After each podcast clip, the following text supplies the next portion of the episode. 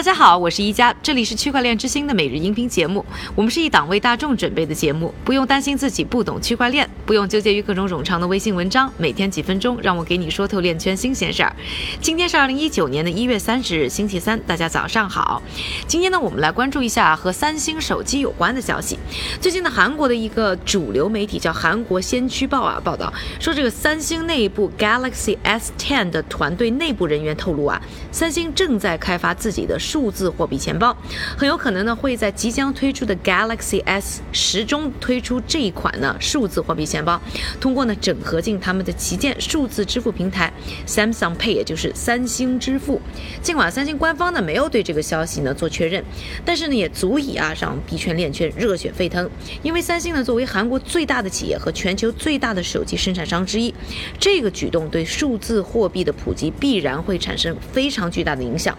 有媒体。呢，在二零一八年底啊，报道过啊，说呢，光是在韩国，三星支付现在就有呢超过一千万的用户通过它进行了日常支付的结算，可以说是很有群众基础。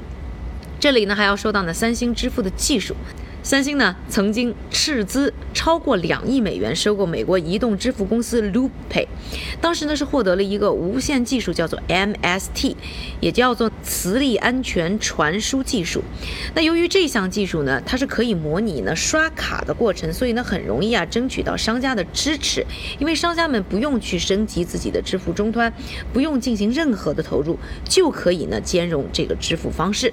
所以啊，有一个行业的官员在接受韩国媒体采访的时候呢，说到这个消息啊，就乐观的表示，如果数字货币钱包能够整合进手机，那么数字货币以及呢数字货币钱包呢，都会在韩国变得更加的主流和普及。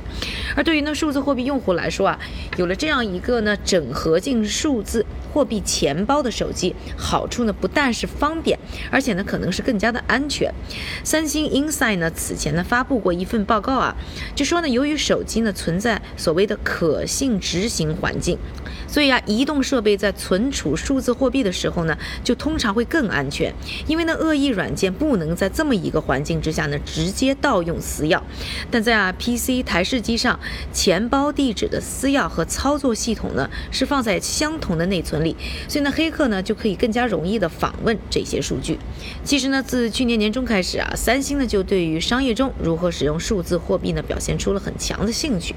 这一次呢，三星支付如果真把数字货币钱包整合进去的话，也可以呢更好的和像韩国微信。凯卡尔的凯卡尔 Pay 以及呢像支付宝等一些呢亚洲的竞争对手啊，更好的争夺年轻用户。而盯上数字货币的呢还不只是三星一家了，像刚才说到的凯卡尔 Pay 呢也一直在这方面呢有所动作。韩国最大的数字货币交易所呢 Upbit 呢就是他们投资的。而韩国这两家最大的数字支付应用呢都在通过不同的方式啊试水数字货币，无形当中呢也在改善韩国的数字货币基础设施。说完了。三星手机和数字货币的相关消息之后呢，下面的时间还是交给我们的韭菜哥，他为大家准备了一组呢链圈的最新快讯。好的，一家，我们先来关注一组企业方面的消息。瑞士电信公司 Swisscom 和苏黎世应用科技大学团队合作开发了一种电子签名，可以对基于区块链技术的智能合约进行合法认证。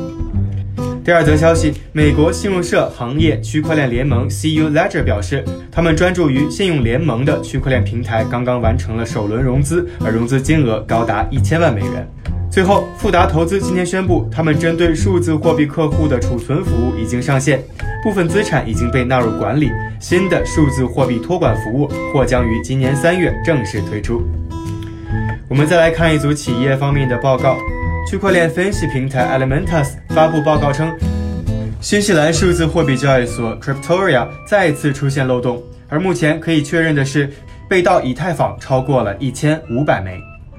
另外，数字货币分析平台 DataLight 他们的一项研究称，Coinbase 拥有超过两百万的移动用户，在移动用户中受欢迎的程度超过了币安、Bitrex、BitHop、Poloniex 和 Bitfinex 五大交易所的总和。今天的链圈名人点评来自摩根大通全球研究主管 Joyce Chang，他在接受采访时表示，区块链不会重新创造全球支付系统，但是会带来一些很小的改进。最有意义的影响可能会出现在三到五年后，而大部分是在贸易融资方面。感谢韭菜哥的分享，也感谢各位的收听，我是宜佳，明天继续和我一起关注区块链之星，区块链之星还原区块链最真的样子。